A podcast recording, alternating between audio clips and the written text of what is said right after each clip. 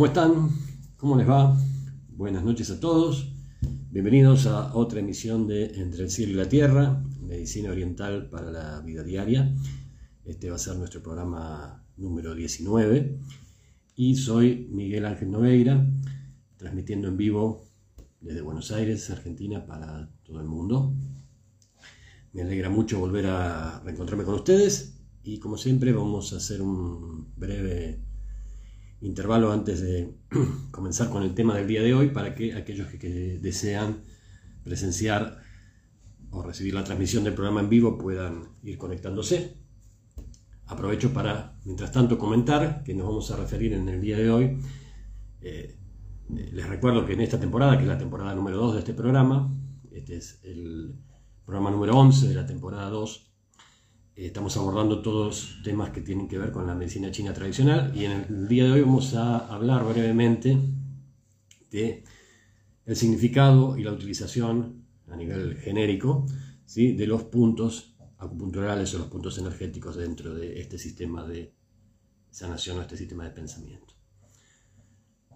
Así que aprovecho mientras tanto para recordarles a aquellos que quizás se estén conectando por primera vez con, con esta emisión que este programa se va transmitiendo en vivo en fechas específicas, en los momentos en los cuales yo puedo desarrollar eh, la transmisión, generalmente en este horario, los días jueves a las 21 horas, y que pueden acceder a cualquiera de las emisiones anteriores de los programas a través de esta misma página de Instagram, arroba entre cielo y tierra en vivo, o bien pueden hacerlo también a través de eh, Spotify, ¿sí? Eh, en donde pueden acceder a los audios específicamente de todas las emisiones que hemos hecho hasta el, día de la fecha.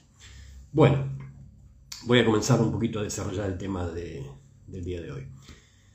En eh, programas anteriores estuvimos un poco describiendo los distintos componentes del el sistema de pensamiento de la medicina china tradicional y hablamos también de las dos teorías principales que sustentan el pensamiento general a nivel de la diagnosis.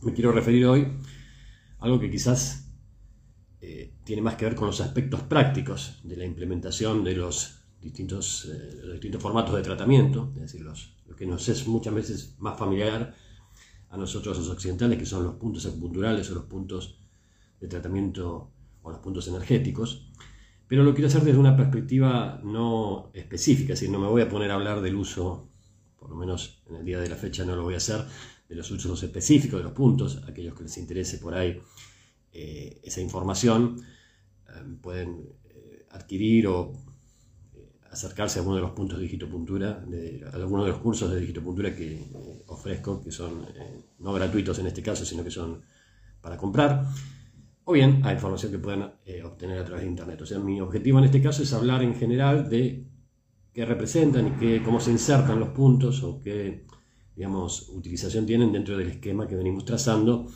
de eh, la, forma que tiene eh, la medicina china de utilizarse, de diagnosticar y que después implementar soluciones prácticas a las distintas patologías que podemos llegar a tener. Entonces, habíamos hablado que el sistema de la medicina china es un sistema que parte de la premisa de la existencia de ki, de energía, y de que esa energía, ese ordenador que es eh, el componente energético, circula a través del cuerpo por unos canales especiales, unas vías específicas que recorren, que atraviesan todo el cuerpo y que se, se definen como meridianos.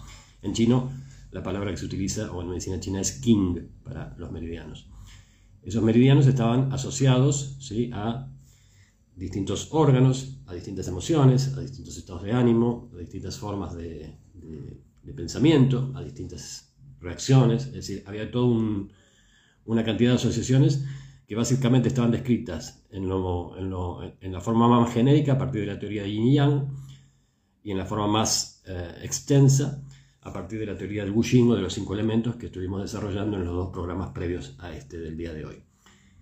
Em, así que algunas generalidades acerca de eh, cada una de estas partes, componentes de la medicina china, las fuimos mencionando ya en lo previo. Entonces, nos queda para cerrar básicamente el circuito de componentes que tiene importante la medicina china en cuanto a los tratamientos, el último eslabón, que como les decía hace un minuto atrás es el eslabón más práctico, es decir, nosotros podríamos generalizar y decir, por ejemplo, que cuando uno diagnostica medicina china está utilizando básicamente el sistema de meridianos con las teorías que lo sustentan, es decir, se entiende básicamente a la enfermedad como un desequilibrio de la circulación energética expresado en la alteración ¿sí? o el bloqueo, como hemos definido, de uno o más meridianos.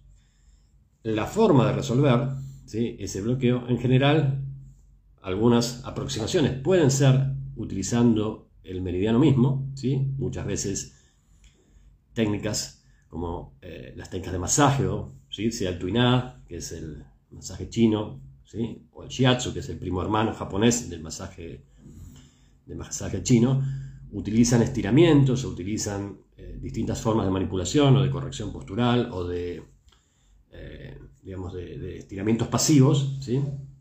para corregir el flujo de energía.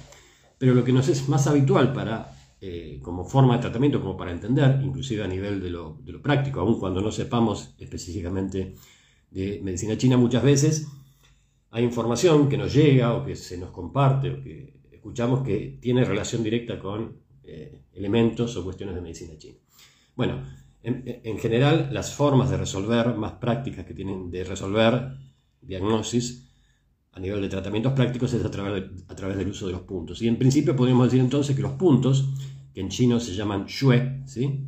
X-U-E, xue, son eh, las vías de acceso que tenemos a la interacción directa ¿sí? con el flujo de energía que circula por los meridianos. Esa sería nuestra definición en este momento. En cada uno de los canales, ¿sí? si, recuerdan un poco que hablamos de 12 canales principales dentro del sistema de pensamiento chino, más 8 canales secundarios denominados meridianos extraordinarios o vasos maravillosos, más otro sistema de meridianos tendinomusculares. Pero básicamente el sistema de los 12 meridianos principales y fundamentalmente de dos de los meridianos extraordinarios, que son los de vaso gobernador y vaso concepción, ¿sí? en general se trabajan o se accede a la energía de esos canales a través de puntos. Cada canal tiene una cantidad de puntos, no todos tienen los mismos. ¿sí? En conjunto, y esto depende un poquito del libro de medicina china que uno elija, pero básicamente todos los, los libros de medicina china hablan de 360, de entre 360 y 365 puntos. ¿sí? Y hay dentro de los canales Canales que tienen muy pocos puntos, por ejemplo el canal asociado al órgano corazón, ¿sí? el meridiano del corazón, ¿sí? que por ejemplo tiene solamente 9 puntos, o meridianos que son muy extensos, como los meridianos por ejemplo de la vejiga, que tiene 67 puntos de acupuntura, o puntos de interacción, vamos a decir, ¿sí? o el canal de la vesícula biliar, ¿sí? que tiene 45 eh, puntos, ¿sí? es decir, eh, distintas cantidades ¿sí? de puntos y que nada, nada tienen que ver en sí con la importancia, sino con, o sea, no es que porque tengan más puntos los canales son más o menos importantes, sino que son los accesos o las vías de acceso, los lugares de acceso con los cuales o a través de los cuales nosotros podemos conectarnos con una energía específica para tratar de equilibrarla.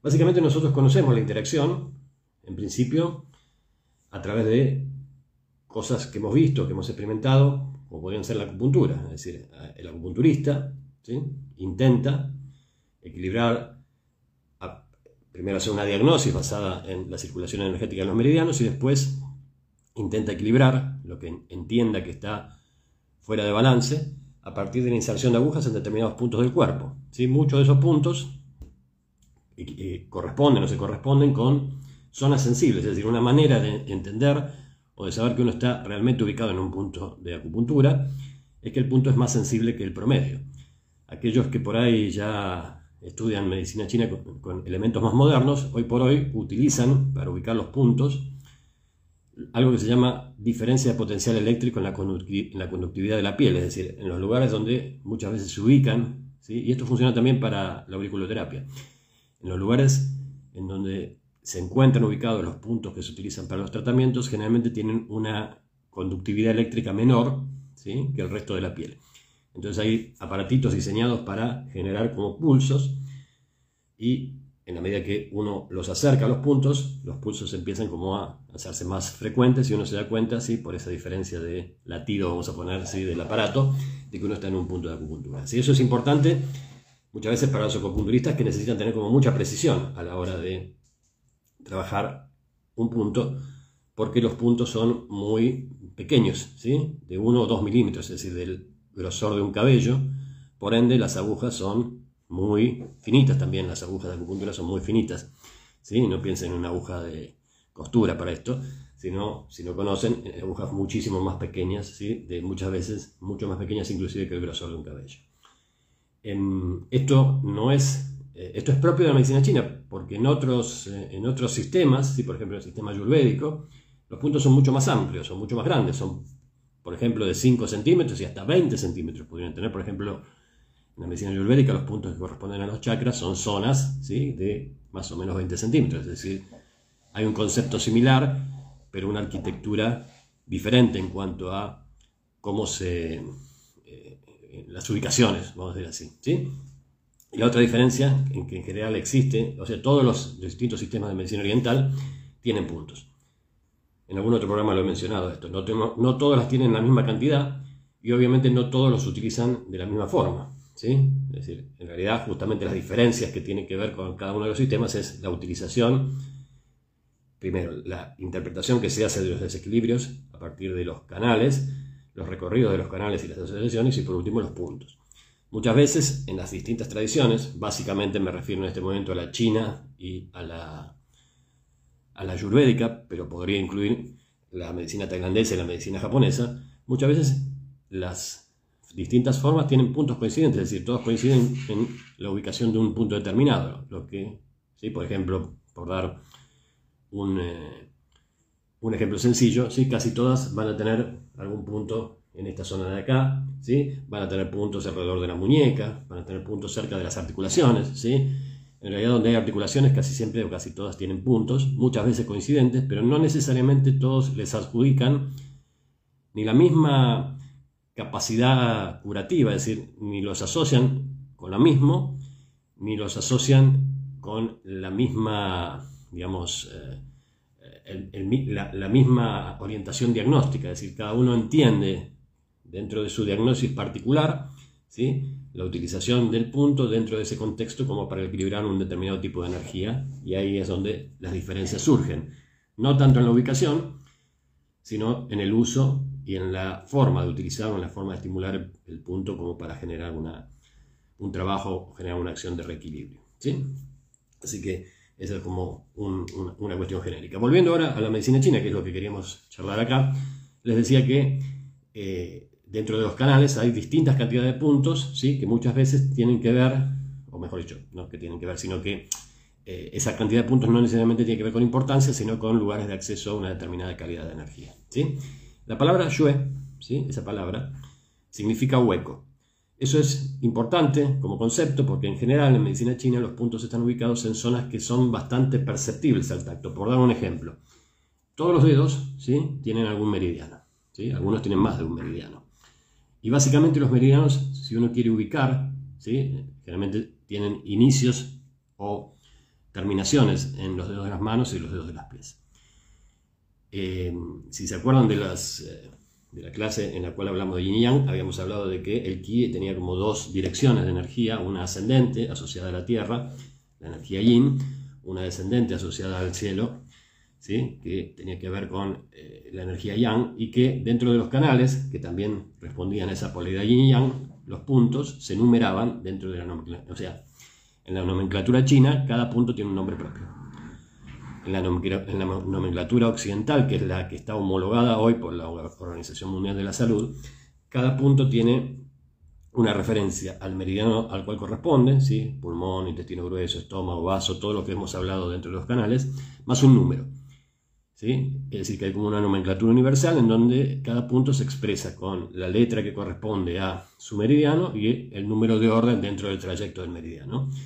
Y ese orden ¿sí? Tiene que ver con el sentido de circulación de la energía en ese meridiano, sea yin o sea yang. Es decir, hay meridianos en los cuales eh, los puntos, por ejemplo, que están en los pies son inicio, y para otros meridianos los puntos que están en los pies son finales de meridiano. Lo mismo pasa en las manos. ¿sí? en las manos puede haber un punto de inicio de un meridiano o puede haber un punto de, finalización de un meridiano. Por dar un ejemplo, el pulgar aquí en el costado externo, aquí, ¿sí? Si ustedes se lo tocan, ¿sí? a la altura de la uña, lo que se llama el vértice unguial, que es donde está la uña, al costado. Si ustedes se frotan así suavemente o con un poquito de presión, van a ver que hay como una depresión. ¿sí? La depresión del lado externo, es decir, del lado donde no hay dedo, como digo a veces en las clases, ¿sí? corresponde al punto del pulmón 11. ¿sí? Ahí el meridiano del pulmón es un meridiano que tiene 11 puntos y el punto final ¿sí? está ahí, en ese lugar que les estoy marcando. Si giro la mano al revés y pongo la mano así y toco ahora el índice del lado del dedo gordo, o sea, lo voy a hacer en este para que sea más fácil, ¿sí? Aquí, este es mi dedo pulgar y de este lado, ¿sí? También si tocan, van a ver, en realidad las depresiones están de los dos lados, ¿no? Pero yo voy a hablar ahora de la que corresponde a meridiano de medicina china clásica. Entonces aquí también, a la altura de donde nace la uña, lo que se llama el vértice unguial, ahí está el punto 1 del meridiano del intestino grueso. Esos meridianos son una pareja. Pulmón e intestino grueso es una pareja, si se acuerdan, que corresponde al elemento metal. ¿sí? Y esa pareja tiene un meridiano que termina ¿sí? en el dedo gordo, ¿sí? en el dedo pulgar, y uno que comienza en el dedo índice. Es decir, es como se une la energía. La energía termina acá, la del meridiano del pulmón, que empieza aquí en el pecho, ¿sí? aquí abajo. ¿sí? pasa todo por el brazo y termina aquí. ¿sí? Y es como que sale afuera y entra de nuevo la energía, o sea, cambia de polaridad de yin a yang y entra por aquí y hace todo el recorrido del meridiano intestino grueso que tiene su punto final aquí, al lado del mi nariz, que también se pueden tocar si quieren, justo al lado de la fosa nasal, van a ver que hay como un hueco, ese es el punto 20 del meridiano del intestino grueso. ¿sí? Entonces, más allá ahora de las particularidades de los puntos, en, lo que me interesaba rescatar es esta idea de shue, la idea de hueco, Muchos de los puntos, la mayor parte de ellos, se van a encontrar, o una forma fácil de identificarlos, porque están en zonas que tienen huecos, que tienen como pequeñas entradas o pequeñas zonas que geográficamente corresponden a estructuras corporales, a estructuras físicas que presentan algún nivel de oquedad. ¿sí? Entonces una forma de identificarlos es esa. Los chinos eran muy sabios ¿sí? y dentro de eh, el nombre que le daban a cada uno de los puntos incluían información. Así que eh, otra forma, por eso muchas veces aprender medicina china es más difícil inclusive que aprenderla, o sea, aprender medicina china con chinos es mucho más difícil que aprenderla con occidentales, porque requiere medicina china muchas veces comprensión del idioma chino, porque así obtenemos mucha más información, tanto los nombres de los meridianos originales como los nombres de los puntos, incluyen información. A veces es información que tiene que ver con la ubicación, a veces es información que tiene que ver con la función, a veces es información que no tiene nada que ver con ninguna cosa, sino que es descriptiva de algo simbólico que se le adjudicaba a cada uno de los puntos. ¿sí? Por dar dos o tres ejemplos eh, sencillos para que se comprenda. ¿sí? Por ejemplo, el meridiano que todos conocemos como el chakra, eh, que conocemos como muchos de nosotros conocemos como el chakra corona, es decir, el, del extremo de la cabeza, es un punto del meridiano de vaso gobernador.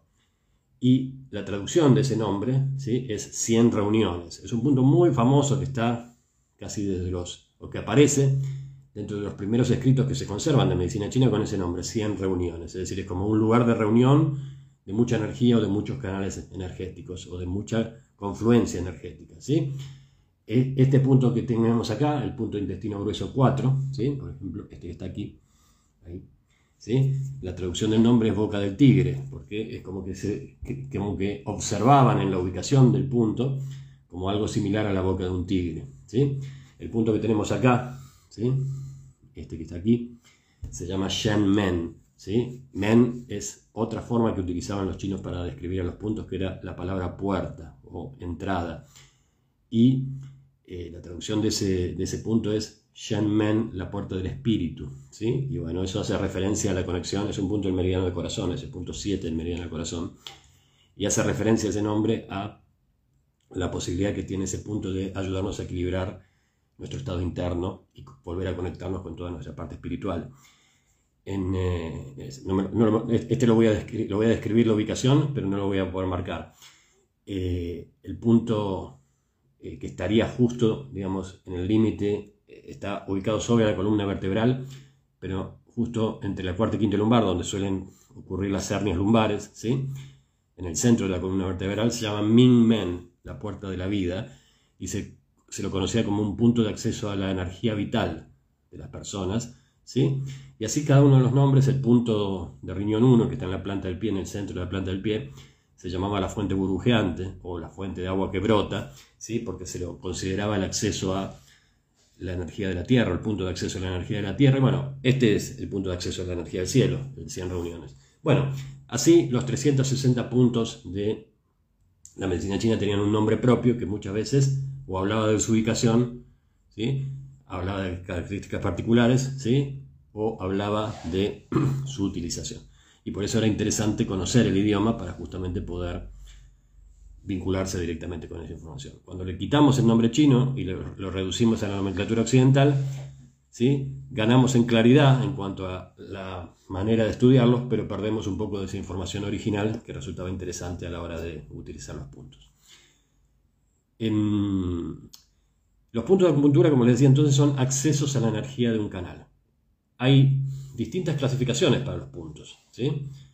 muchas, diversas hay puntos que se llaman fuente, hay puntos que se llaman puntos de reunión, hay puntos que se llaman puntos de alarma, puntos que se llaman de asentamiento, de asentimiento, ¿sí? hay puntos que se llaman arroyo, río, puntos que tienen que ver con lo yin y lo yang, es decir, hay multiplicidad de nomenclaturas para esos 360 puntos. Em, me interesa en este momento rescatar la idea de que uno, cuando habla de los puntos de acupuntura, lo que estamos hablando en muchos casos es para la medicina china, a veces estamos conectándonos con la energía y muchas veces representan directamente al órgano, es decir, uno tocando el punto en realidad se conecta como el órgano y puede como estimular, como una especie de reflexología funciona, ¿sí? Se puede conectar directamente con el punto en sí mismo, perdón, se puede conectar a través del punto con el órgano en sí mismo. Entonces, el punto tenía como varias, varias funciones. Por un lado, permitirnos interactuar con la energía, pero también tenía una función diagnóstica, de la misma manera que dentro del cuadro de sintomatología que la persona presenta. Eh, uno podría tratar de traducir ese cuadro a un desequilibrio de meridiano cuando uno interacciona con eso a través de, como decía antes, de los distintos métodos que puede haber para interactuar con la energía, métodos manuales. Entonces teníamos, dijimos, los métodos de acción directa de las manos, los masajes, vamos a ponerlo así genérico, manipulación. Los métodos un poco más indirectos, pero inclusive mucho más intensos en cuanto a el efecto. Por ejemplo, la acupuntura, es decir, la inserción de agujas. Em, eh, aprovecho para contar, a veces por ahí soy un poco desordenado, pero espero que quede la información después cuando lo escuchen varias veces, eh, espero que quede claro. Eh, existen para las, agujas de acupuntura derivan, ¿sí? en principio, de, de, agujas que se creaban con huesos y piedras. ¿sí? Las agujas originales, las que se utilizaban cuando nació la medicina china en los tiempos del, eh, del libro del emperador amarillo, ¿sí? del Wanbi Neijing, eran mucho más gruesas y mucho más toscas que las que tenemos hoy, hoy por hoy, las agujas, las agujas industriales. En, muchos, eh, digamos, eh, no se sabe cómo surgieron los puntos, de la misma forma que no se sabe cómo surgió la información respecto de los meridianos, pero lo que sí se puede decir es que en ese libro, el libro del emperador amarillo, el clásico de la medicina interna del emperador amarillo, estaba ya la información que, o mucha de la información que nosotros conocemos hoy, y que ah, en el siglo IV, ya después de Cristo, ya estaba, los puntos que nosotros conocemos hoy ya estaban establecidos como puntos de tratamiento. Es decir, que entre el siglo IV antes de Cristo y el, y el siglo IV después de Cristo, es decir, en esos mil años, ¿sí? es como que se definió y se estableció y se depuró la información correspondiente a cada uno de los puntos. Y les hablaba de las agujas y entonces les quería comentar como curiosidad que existen en medicina china clásica nueve agujas diferentes, nueve tipos de agujas que son las que, se las que utiliza un acupunturista y que cada una de ellas tiene distinta función. Hay agujas que tienen función estimular, hay agujas que tienen función drenar energía, hay agujas que tienen como funciones específicas o especiales que tienen que ver con eh, la calidad yin o yang del meridiano que están, que están trabajando. ¿sí? También la forma de inserción de las agujas tiene que ver con el efecto que uno desea causar en el canal, ¿sí? no, es, no se insertan las agujas en forma perpendicular, sino que muchas veces se insertan en forma oblicua, y el lado para el cual apunta la aguja tiene que ver con el efecto que quieren causar, y eso va en relación con el meridiano, es decir, si es un meridiano que va hacia allá, ¿sí? y yo quiero estimularlo, entonces pongo la aguja en favor de ese, ¿sí?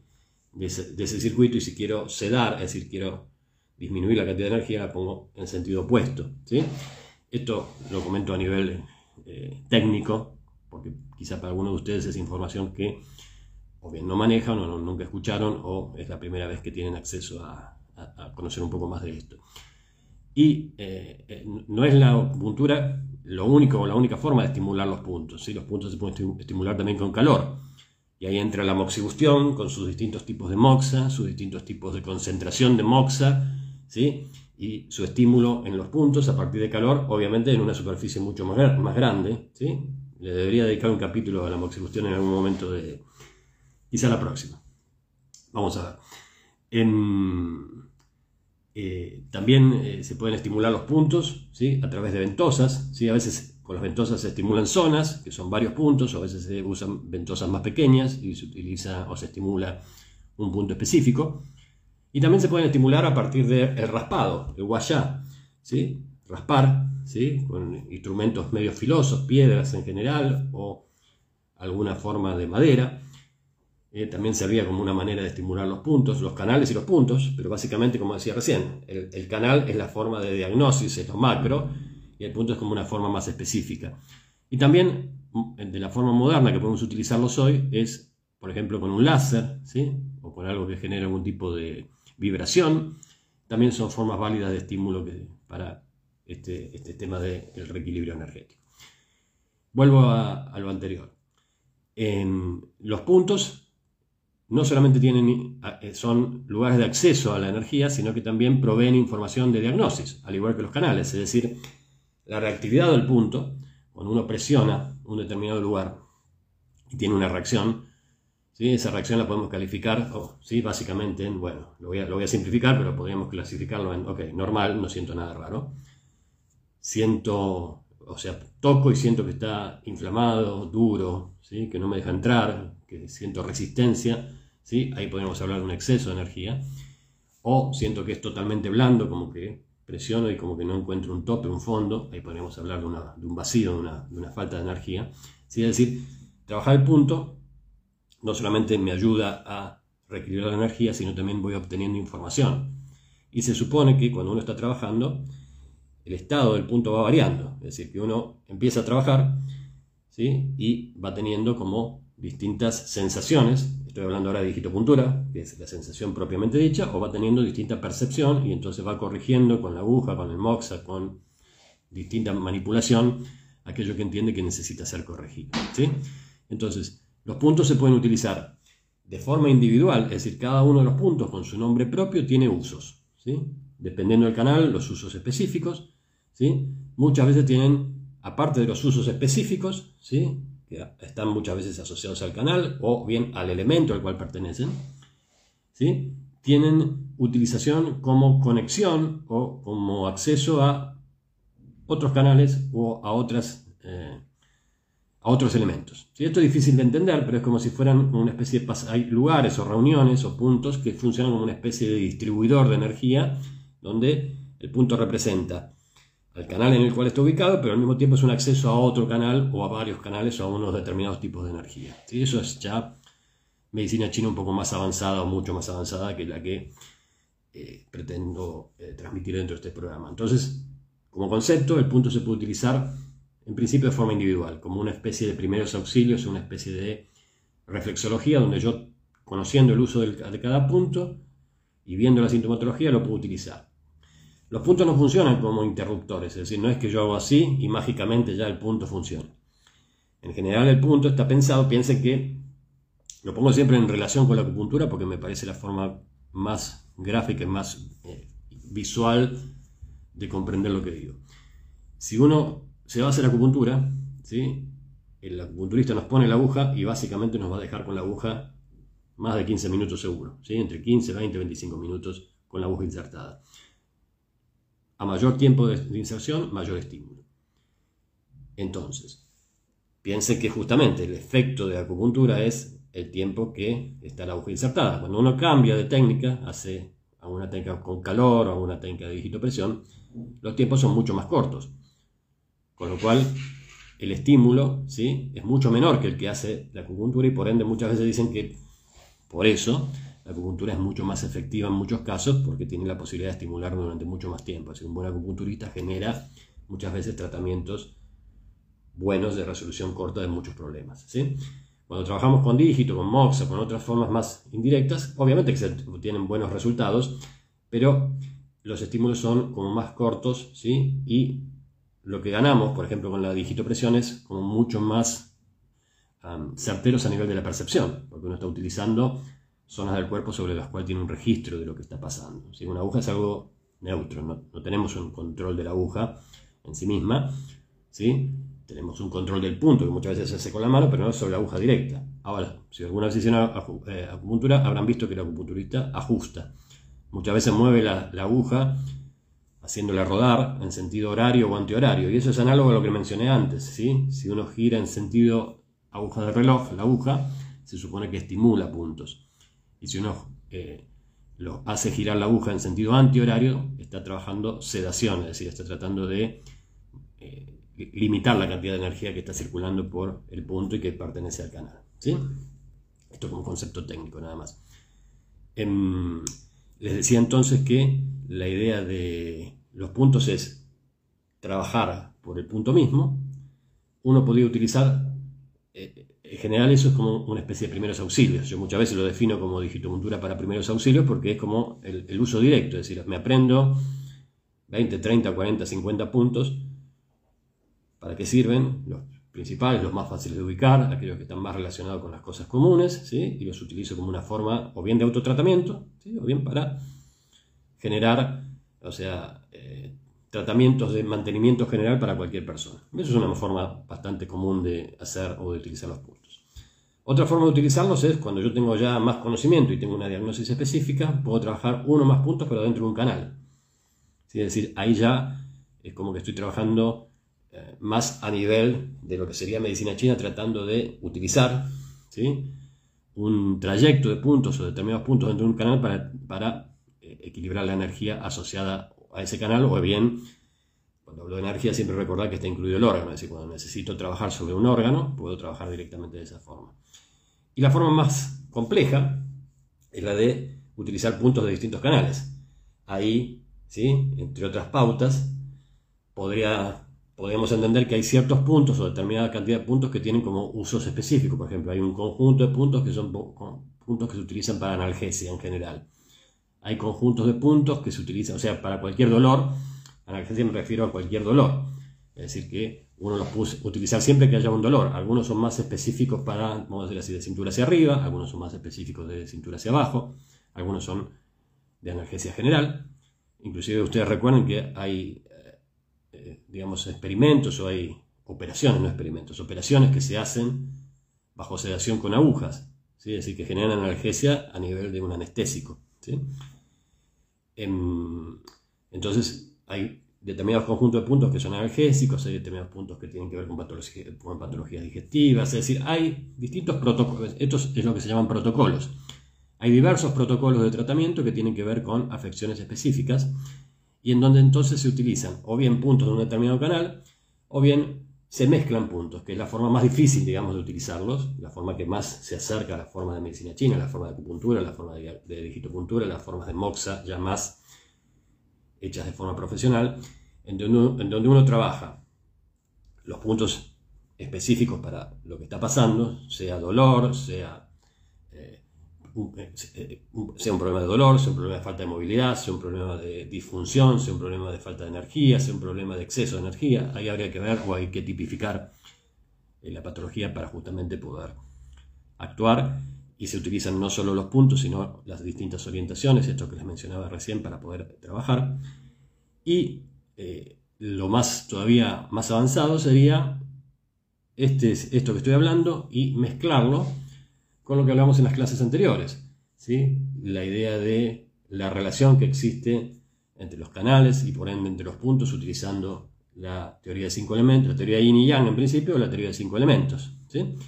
Ahí es donde ese caos que a veces uno no entiende por qué el acupunturista pone puntos, el acupunturista o el punturista hace ciertos, digamos, ciertas eh, presiones en lados que nos parecen caóticos, que no tienen relación, o vemos inserción de agujas en lados que parecieran no tener relación a priori con aquello que nos está pasando, cobran sentido.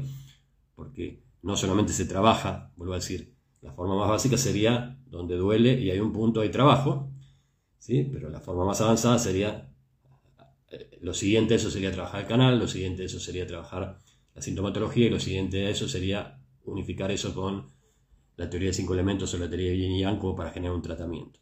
Eso es el arte de hacer medicina china, lo que se puede enseñar en cuanto a las reglas, pero también implica un poco de experiencia, de estudio, de dedicación, de trayectoria dentro de el manejo de toda esa información para poder hacerlo bien. Y eh, es lo que finalmente termina siendo un tratamiento de medicina china o de medicina china tradicional. ¿sí? Em, esto que estoy hablando, todas estas formas, es verdaderamente bastante propio de la medicina china. La medicina ayurvédica tiene elementos similares y después tiene formas propias. Lo mismo la medicina tailandesa o la medicina japonesa. Bueno, si tenemos la suerte de que el programa lo podamos continuar y me sigan acompañando en emisiones a futuro, bueno, intentaré cuando llegue esos momentos hablar de las particularidades de cada uno de los sistemas y referirnos como, o tomar como referencia este programa o estos programas de medicina china como para poder hacer la comparación entre lo que se hace en esos, en esos otros métodos, en esos otros sistemas y cómo se entiende eso dentro de la medicina china tradicional. Para ir cerrando eh, esta, esta charla del día de hoy, eh, como decía, lo que me interesaba era transmitir la idea conceptual, es decir, eh, los puntos funcionan muchas veces como si, mejor dicho, no funcionan como si fueran los son análogos un poco a los interruptores de la electricidad en una casa, pero no funcionan exactamente de la misma forma, ¿sí? no es que son puntos mágicos que uno toca y automáticamente obtiene una respuesta. Generalmente funcionan por un estímulo constante, repetitivo y sostenido en el tiempo durante un tiempo prolongado, ¿sí? Entonces, una de las cosas que hay que como trabajar en la medicina china es justamente la idea de la paciencia, ¿sí? Como decía en algún otro programa, muchas veces estos métodos se llevan a las patadas con nuestra ansiedad, se llevan a las patadas con nuestra expectativa de una resolución rápida de las cuestiones, se llevan a las patadas con nuestra cuestión de me quiero sacar esto encima ya, ¿sí? En ese caso, si su expectativa es esa, muchas veces es más razonable recurrir a un analgésico. No es que lo recomiende, sino digo, bueno, muchas veces los, tratamientos alopáticos están más, digamos, más apuntados a resolver síntomas y que la persona siga funcionando. En general, la medicina china no pretende resolver síntomas, sino que ve los síntomas como los, las señales de los desequilibrios y lo que intenta es trabajar sobre las causas. ¿sí? Y eso lleva más tiempo, pero muchas veces da como resultado, digamos, ¿sí? nuevas realidades mucho más sostenibles para las personas, que es lo que hace que las medicinas eh, tradicionales sean como en ese sentido mucho más, eh, mucho menos agresivas y mucho más efectivas para aquellos que tienen un poquito más de, paciencia para esperar los resultados. ¿sí? Bueno, con esto voy cerrando el programa de hoy. Les agradezco el haber compartido este ratito conmigo. Espero que les haya interesado el tema que charlamos en el día de hoy. Por supuesto, como les decía, las cuestiones un poco más específicas o mucho más prácticas están fuera del alcance o del objetivo de este curso, pero aquellos que les interese pueden contactarse conmigo como para obtener orientación o si lo desean, yo también tengo algunos otros cursos, como les decía, que están orientados más a la parte práctica, tanto en digitopuntura, en moxibustión como en diagnosis específica, como para que puedan avanzar un poco más si les interesa dentro de esta información. ¿sí? Sin más, les agradezco el haber estado ahí. Les recuerdo que a aquellos que les interesa esta información que comparto con ustedes, pueden ayudar a sostener el programa a través de una donación voluntaria que pueden hacer a través de mi página web, que es www.tyson.com.ar. Y si no quieren o no pueden, está todo bien. Esta es una iniciativa gratuita que se va a mantener de esa forma, pero que bueno, obviamente tiene sus costos de, de desarrollo y aquellos que puedan o quieran colaborar siempre van a ser bienvenidos. Sin más, les agradezco el haber estado ahí, los espero en el próximo programa que se emita y les deseo en el tiempo que sea un buen estar a nivel físico, mental, emocional, espiritual. ¿sí? Hasta la próxima. Gracias.